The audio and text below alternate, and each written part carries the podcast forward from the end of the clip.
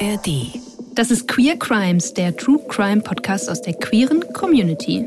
Wir erzählen euch heute von einem sehr brutalen Fall, einem, ja muss man so sagen, ne, einem richtigen Gewaltexzess. Und von einer Freundschaft, die sehr, sehr toxisch ist. Wir sprechen über die Diskriminierung queerer Menschen. Und über heftigste Gewalt gegen einen jungen, schwulen Mann. Heute erzählen wir euch den Fall von Christopher W., dem Toten in Aue.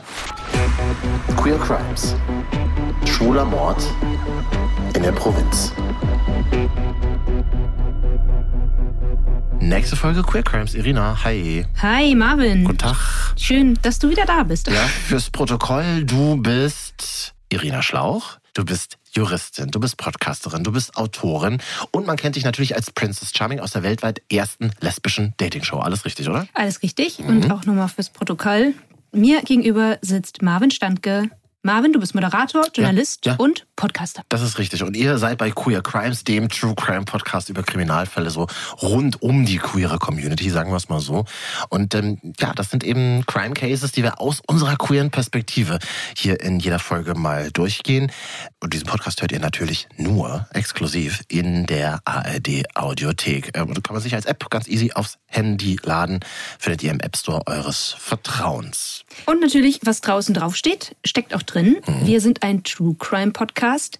Das heißt, einige Beschreibungen zum heutigen Fall sind keine leichte Kost. Bevor wir in den äh, heutigen Fall faktisch eintauchen, mal eine ganz wichtige, äh, irgendwie emotionale Frage am Anfang. Ich bin ja gebürtiger Berliner, also Großstädter. Du wohnst in Köln, Irina.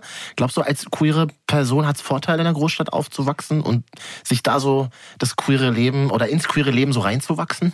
Ich würde vermuten, ja, weil gerade in Köln oder Berlin, du siehst halt einfach mehr queere Menschen auf der Straße, äh, allein schon wegen der Größe äh, der Städte, wegen der Angebote. Und wenn du damit aufwächst und queere Menschen einfach Teil des Stadtbilds, nenne ich jetzt mal, Ja. sind, dann, dann ist es irgendwie normaler. Du fühlst dich normaler, alles in Anführungszeichen. Ich bin hier in einer Kleinstadt aufgewachsen und bei mir auf der Schule gab es zum Beispiel nur eine einzige Schülerin, die sich in der ganzen Zeit, als ich da zur Schule gegangen bin, als lesbisch geoutet hat. Auch nur kurz bevor sie die Schule dann verlassen hat. Heute sieht das natürlich zum Glück anders aus. ähm, Aber ich würde trotzdem sagen, dass es in einer Großstadt leichter ist, allein schon was das Thema Dating angeht. Ja, voll. Also in Berlin kommst du ja auch schnell in Kontakt so mit diversen Lebenskonzepten von allen möglichen Menschen. Fand ich, finde ich, immer spannend. Und klar, wenn du queer bist, kannst du halt äh, in so einer Großstadt relativ schnell Menschen finden, die sich so fühlen wie du selbst. Ne?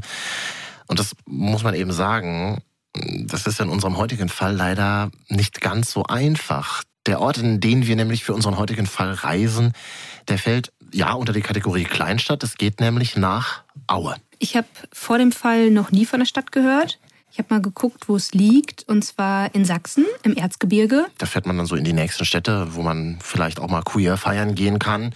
Die nächsten Städte sind so Dresden und Leipzig, da fährst du aber äh, so locker mal eine Stunde hin. Ne? Ja, und in Aue, in genau dieser Stadt, in dieser kleinen Stadt, ereignet sich 2018 ein grausames Verbrechen, über das wir jetzt beide sprechen. Wir haben uns wie immer aufgeteilt, erzählen einander verschiedene Abschnitte und Themenkomplexe des Falls. Und heute machst du mal den Anfang, Marvin. Die Tat. Dienstag, der 17. April 2018 ist es. Christopher W., 27 Jahre alt, offen schwul, hängt mit seinen Freunden am Postplatz ab. Das ist eben in Aue und ich habe dir mal ein Foto mitgebracht vom Postplatz. Wie sieht der aus? Ist so ein klassischer Corner-Treffpunkt.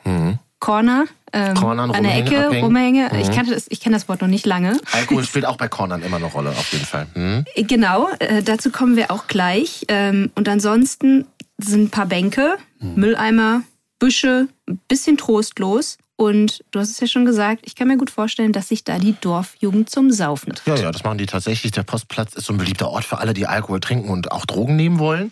Da ist irgendwie immer was los, immer so ein bisschen Action. Und die Stimmung ist wahrscheinlich, pendelt immer so hin und her, zwischen ausgelassen, aber auch aggressiv.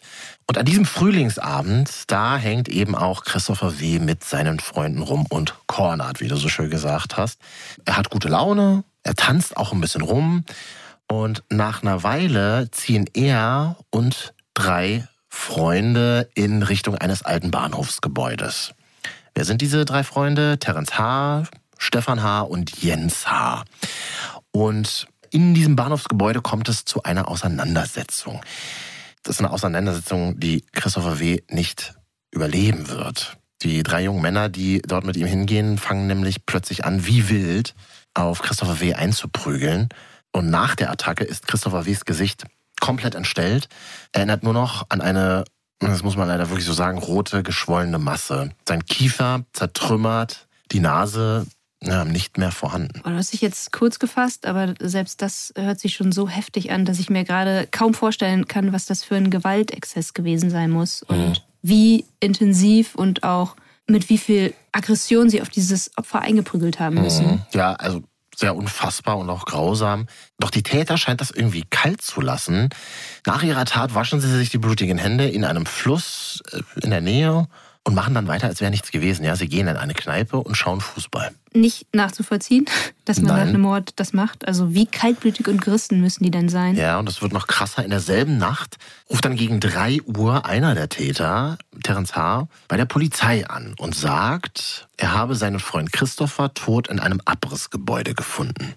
Auch nicht so nachvollziehbar. Erst bringen sie ihn um, dann melden sie es bei der Polizei, weil der Freund in Anführungszeichen tot ist. Die Polizei findet dann auch die völlig entstellte Leiche, kann sie aber äh, zunächst nicht so einfach identifizieren. Und das Bild der Leiche, das macht da schon die Runde im Netz. Dazu später aber mehr. So, bevor wir jetzt darüber sprechen, wie die Tat genau abläuft und was die Täter zu diesem grausamen Gewaltexzess gebracht hat, und auch was das überhaupt für eine seltsame Freundschaft da ist, mhm. möchte ich noch ein anderes Thema mit dir besprechen, Marvin. Und zwar Gewalt gegen queere Personen. Wir haben in der ersten Folge Queer Crimes beim Darkroom-Mörder schon darüber gesprochen. Genau, alle Folgen von Queer Crimes findet ihr natürlich exklusiv in der ARD-Audiothek. Ja, und in der ersten Folge, äh, Marvin, hast du erzählt, dass du auch einmal angegriffen wurdest, weil du schwul bist. Mhm. Weil irgendein Arschloch, sorry, dass ich das so sage, da draußen offenbar ein Problem damit hat, dass Männer Männer lieben. Mhm.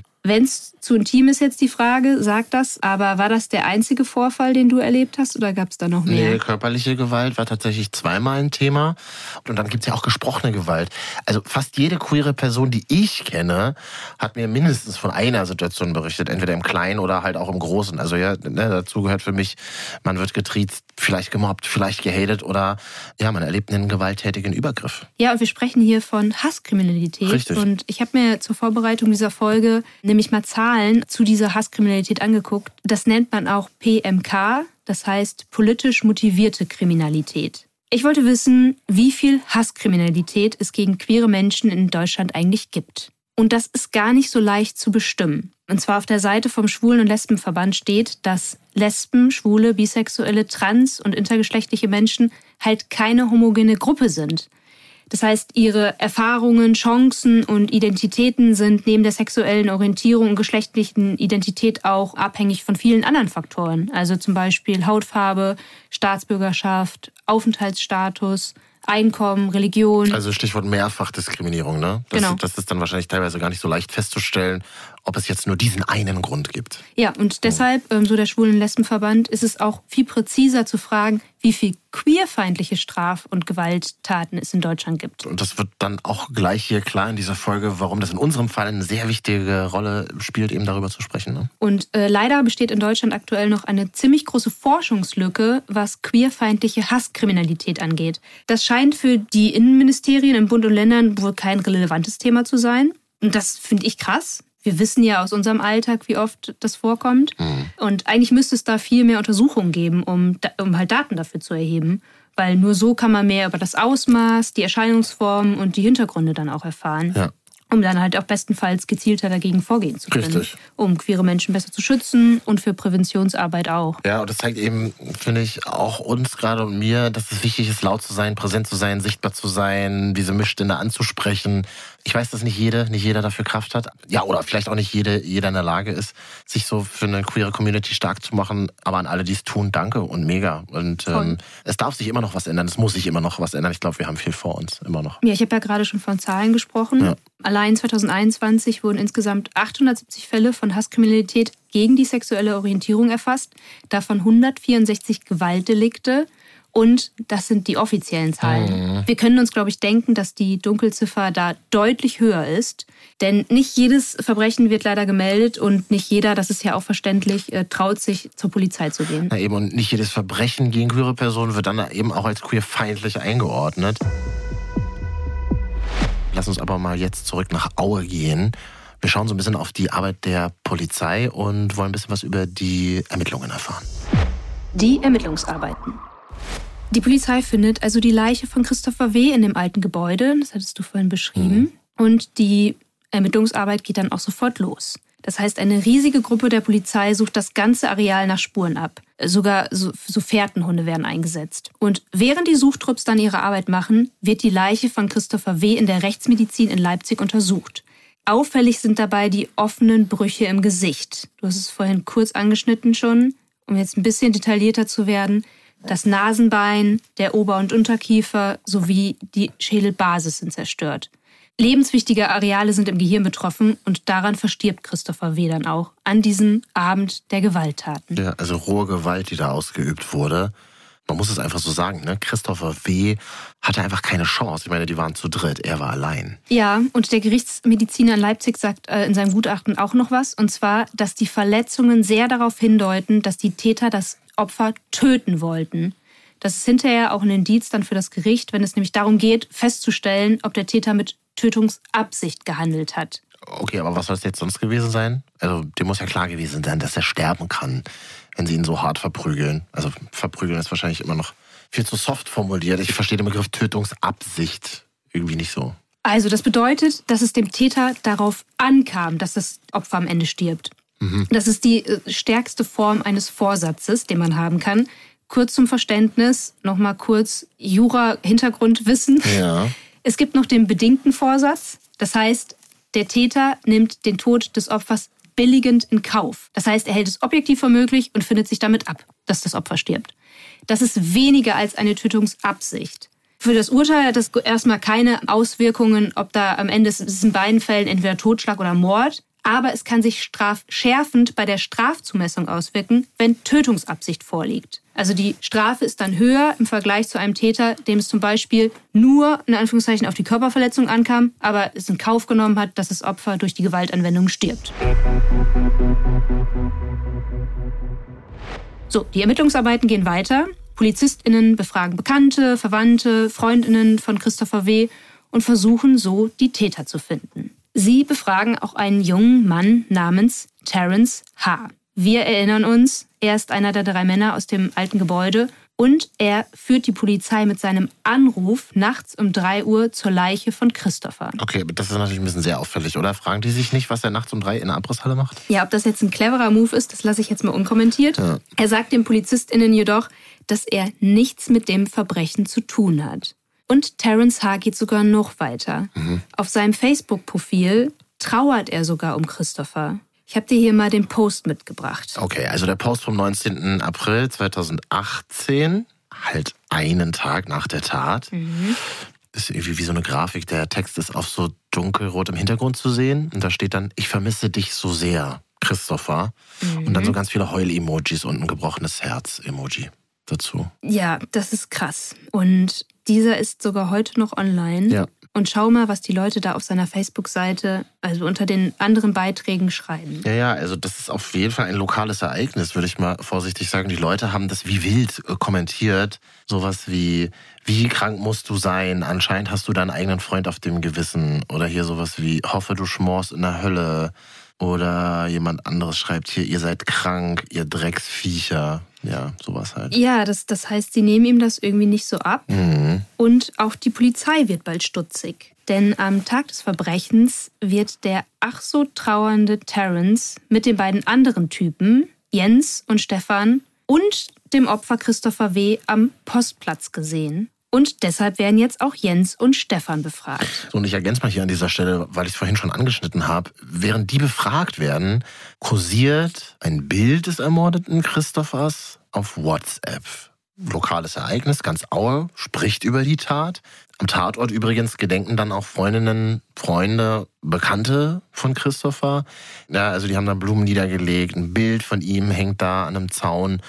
Ja, also das Verbrechen ist wirklich Talk of Town, muss man sagen. Man kommt an dem Thema nicht vorbei und alle fragen sich, was ist an diesem Abend passiert? Wer hat Christopher getötet? Und ich kann mir auch vorstellen, dass das nämlich bei den Tätern für Druck sorgt. Mhm. Und vielleicht ist das auch der Grund, warum dann einen Tag nach der Tat einer der drei spricht. Stefan H. Der lebt nämlich in einem Wohnheim und öffnet sich in einem Gespräch mit einer Sozialarbeiterin.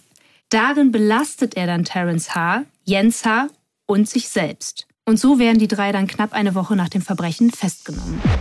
Marvin, bevor du uns gleich durch den Prozess führen wirst, hier noch ein paar Worte zu den drei jungen Männern. Terence, Stefan und Jens sind für die ErmittlerInnen keine Unbekannten. Alle drei haben Vorstrafen wegen Körperverletzung, Sachbestätigung, Diebstahl.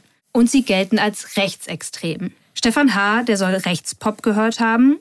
Außerdem soll er Bilder, Poster und Flaggen mit NS-Bezug in seinem Zimmer gehabt haben. Von Jens H. gibt es ein Foto auf Facebook, auf dem er ein T-Shirt mit dem Logo der Rechtsrockband Lanza trägt. Ja, sind Nazis, kann man so sagen. Ne? Ähm, ja. Das, wofür Nazis halt stehen, ist ja auch keine Meinung, wissen wir. Einfach menschenverachtende Scheiße. So. Genau, da sind wir uns, äh, glaube ich, alle ja. einig. Und tatsächlich ordnet dann auch die Polizei die Tat als politisch motivierte Kriminalität von rechts ein und meldet das so dem Landeskriminalamt. Mhm, das heißt, die Tat wird irgendwie kategorisiert. Was hat das mit der Kategorisierung von Straftaten auf sich? Ja, erstmal um das zu verstehen, also es hat nichts mit dem späteren Prozess erstmal zu tun. Mhm. Das heißt, es hat nichts für das Gerichtsurteil zu bedeuten. Mhm. Also ob ein Mordmerkmal vorliegt oder nicht, ob es Mord oder Totschlag ist, prüft und entscheidet allein das Gericht. Aber diese Kategorisierung ist für die Ermittlungsbehörden sinnvoll. Bundesweit haben sie dann dadurch eine einheitliche und detaillierte Erhebung der gesamten Straftaten zur politisch motivierten Kriminalität. Und dadurch wird dann eine verlässliche Datenbasis für Statistiken, kriminalpolitische Entscheidungen und die kriminologische Forschung zum Beispiel zum Zwecke der Prävention und Repression, also Repression ist die Strafverfolgung, wird dann dadurch geschaffen. Der Prozess zurück zu unserem Fall. Terence H., Stefan H. und Jens H., die werden dann von der Staatsanwaltschaft eben angeklagt. Der Prozess gegen sie beginnt im Dezember 2018 und ihnen droht eine lebenslange Haft. Während des Prozesses kommen dann die brutalen Details ans Licht. Und Leute, jetzt wird's heftig. Mhm. Wenn ihr das nicht ertragt, also wir werden jetzt auch ins Detail gehen, dann spult lieber ein paar Minuten vor. Rechtsmediziner Christian K. trägt nämlich die Ergebnisse seiner Untersuchung vor. Und demnach soll das Tätertrio mit Faustschlägen, mit Tritten auf das Opfer eingeschlagen haben.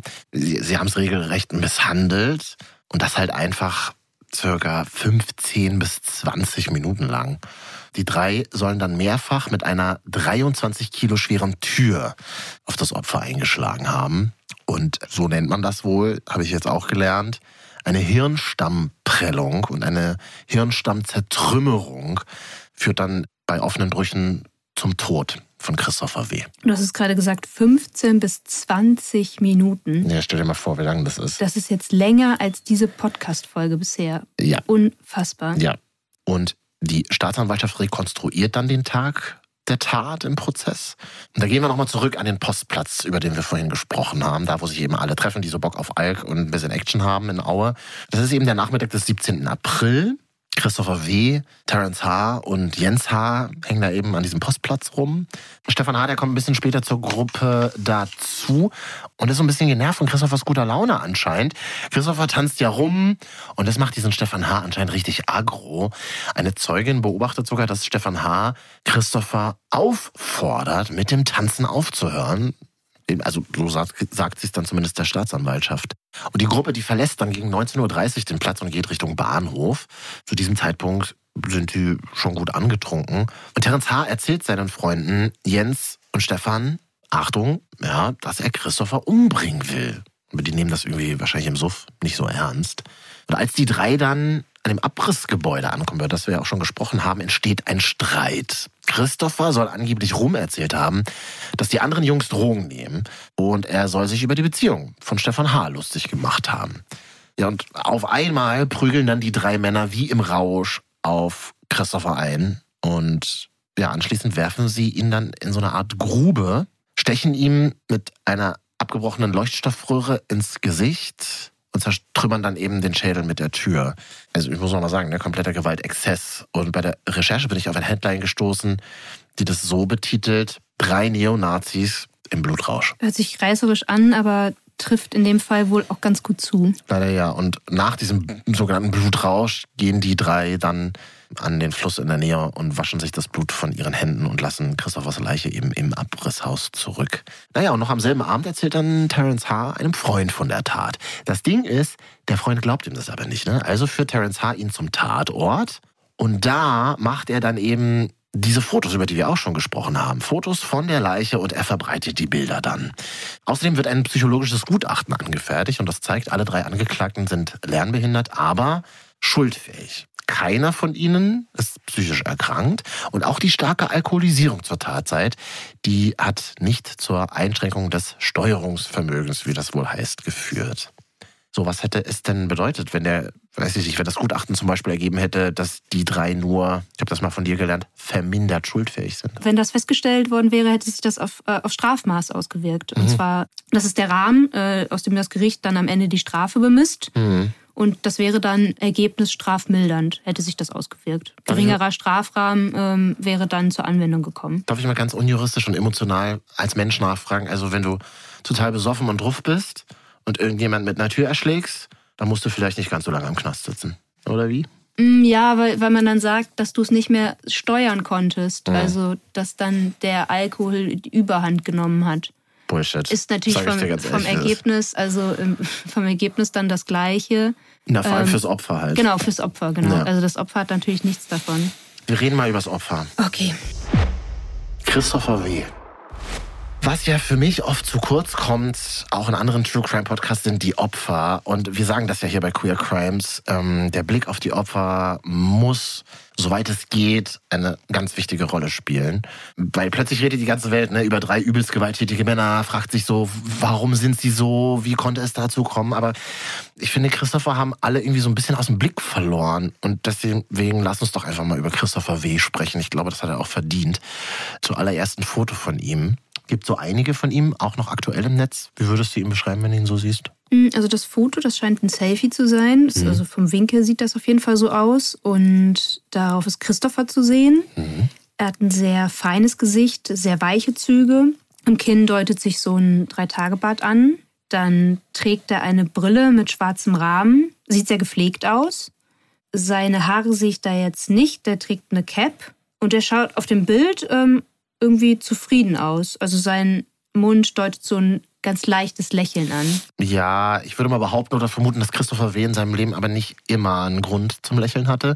Eigentlich kämpft er sich so seine ganze Kindheit auch allein durch, muss man sagen. Ne? Beide Elternteile alkoholkrank, sterben früh, häusliche Gewalt steht zu Hause an der Tagesordnung was du ja bei vielen Menschen so ein bisschen hast, die mit Gewalt aufwachsen. Ich bin jetzt kein Psychologe, aber ich habe davon oft gehört und gelesen. Man beobachtet das so ein bisschen. Äh, Menschen, die Gewalterfahrungen haben, schleifen das so ein bisschen ihr ganzes Leben mit sich. Ne? So auch bei Christopher.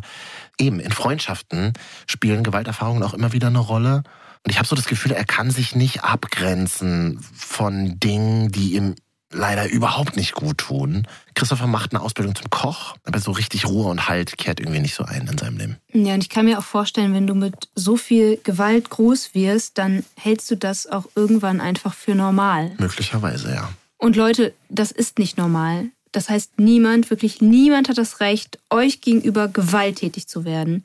Und das müsst ihr euch nicht gefallen lassen. Ja. Das heißt, wenn ihr oder Leute in eurem Umfeld sowas durchmachen, sucht nach Opferhilfeorganisationen.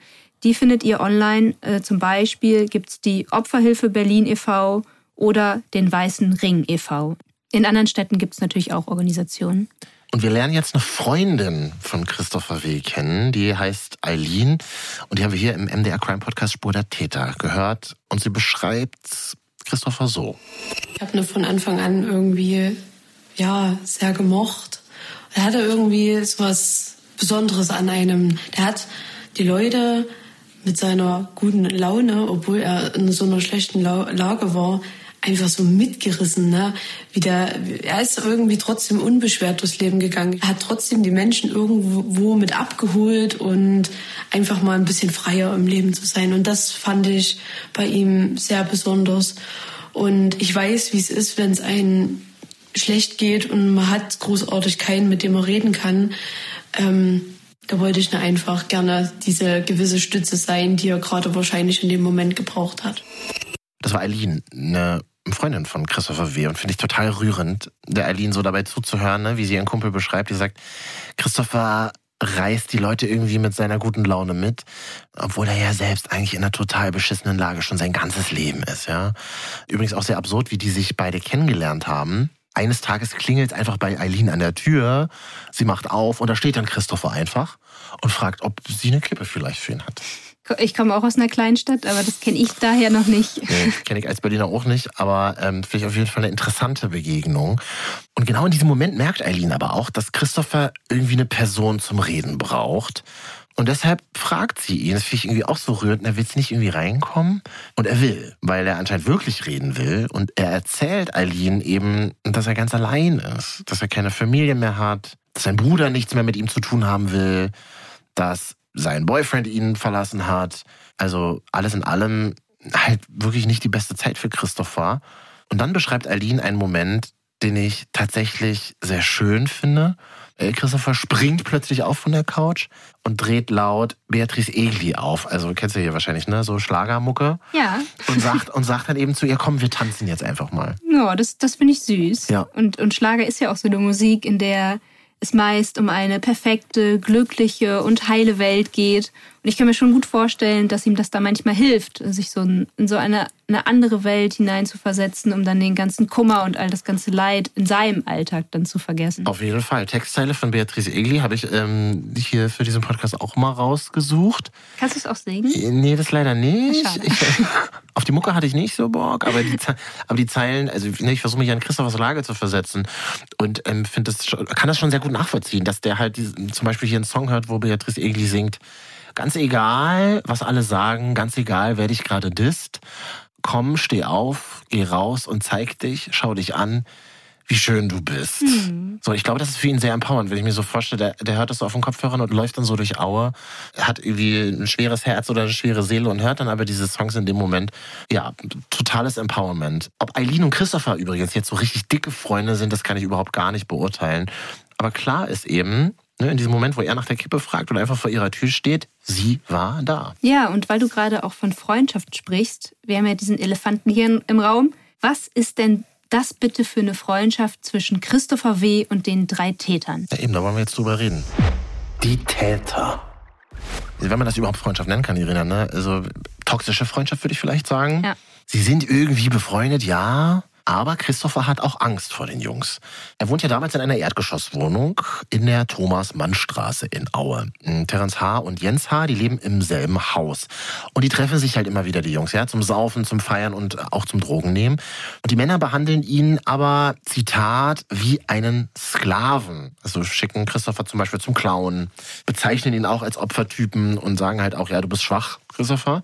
Das heißt, die beleidigen, bedrohen den, verletzen den natürlich auch, vor allem auch psychisch, und demütigen. Christopher, der ist dann damals so 27, so sagen es Zeuginnen.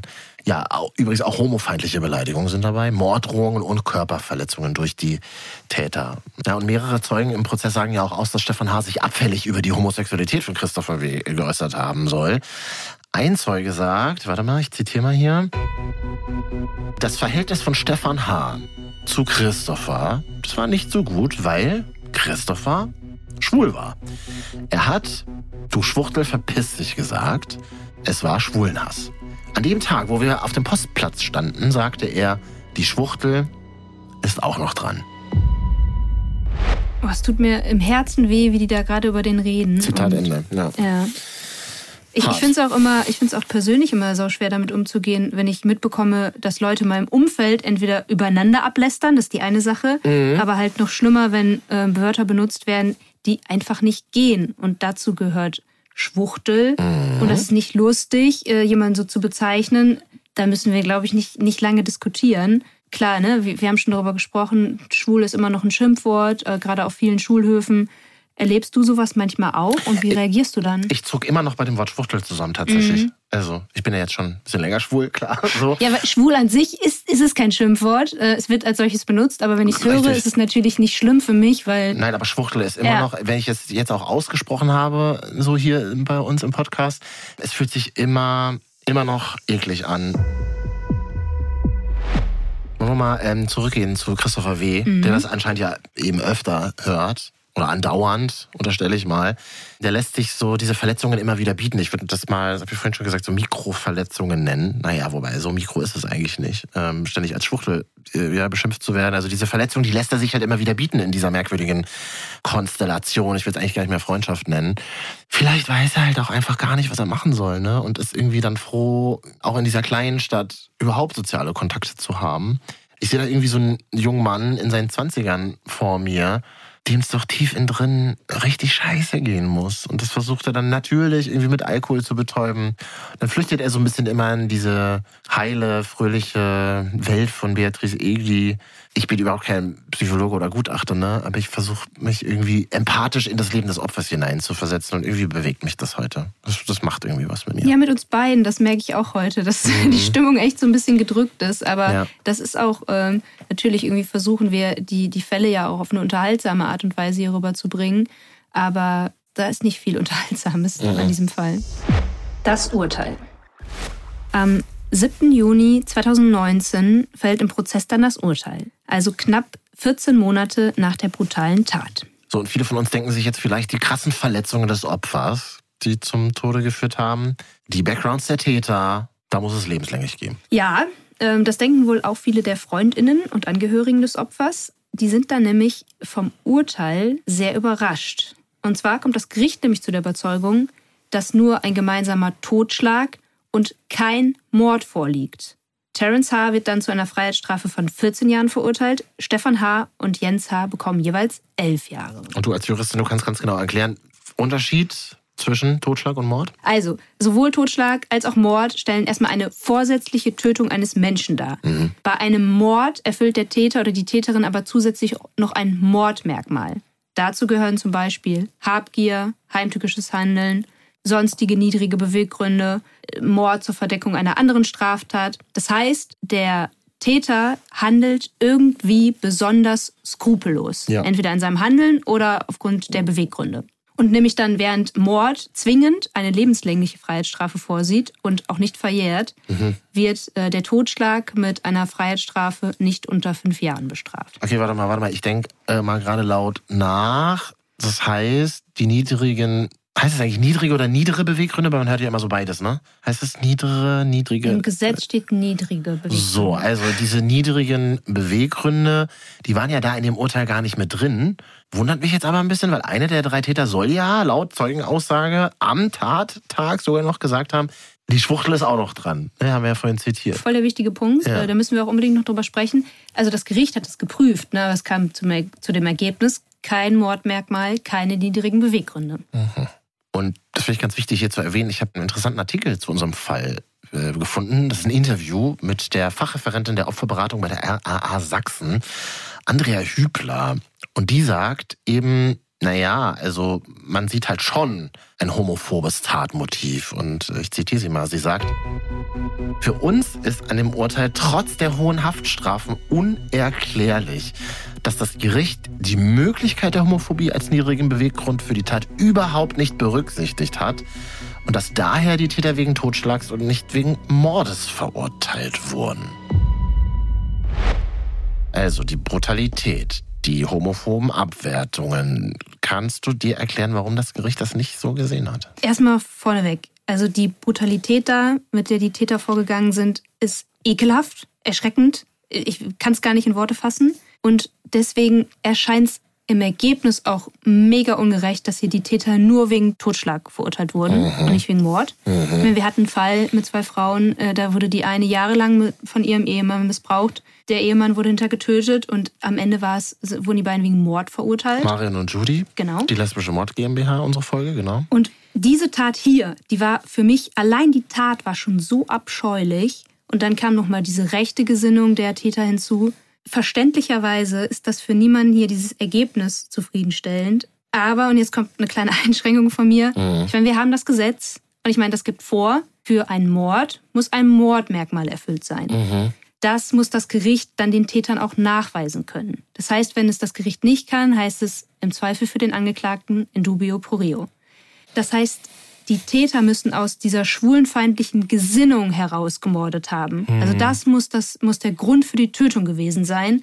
Und Klar, nicht jeder, der rechtsgerichtet ist, begeht auch aus dieser Motivation heraus alle Straftaten, die er möglicherweise begeht. Mhm. Ich habe in der Taz zum Beispiel gelesen, dass das Gericht gesagt haben soll, dass es keine Hasskriminalität war, sondern eher ein Exzess im Drogen- und Alkoholrausch war. Mhm.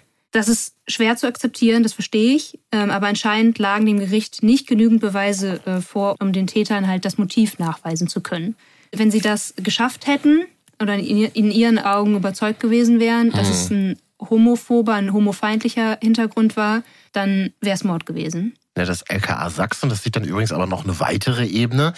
Die führen nämlich diesen ganzen Fall in ihrer offiziellen Statistik als politisch motivierte und ja, homophobe Straftat an Christopher W.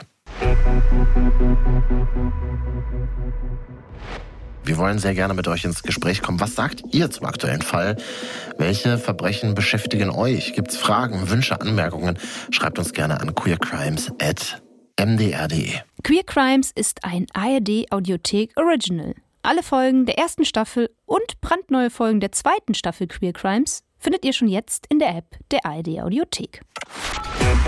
Queer Crimes. Schwuler Mord in der Provinz. Das war Queer Crimes mit Irina Schlauch und Marvin Standke. Diesen Podcast gibt es nur in der ARD Audiothek. Nach einer Idee von Marvin Standke und Olivia Gattermann. Recherche und Skript Ole Siebrecht und Marvin Standke. Fact-Checking an Katrin Kaniel. Verantwortlich ist Olivia Gattermann und Queer Crimes ist eine Produktion des Mitteldeutschen Rundfunks. Irina, bis zur nächsten Folge. Ich freue mich schon. Ciao, ciao. Tschüss. ARD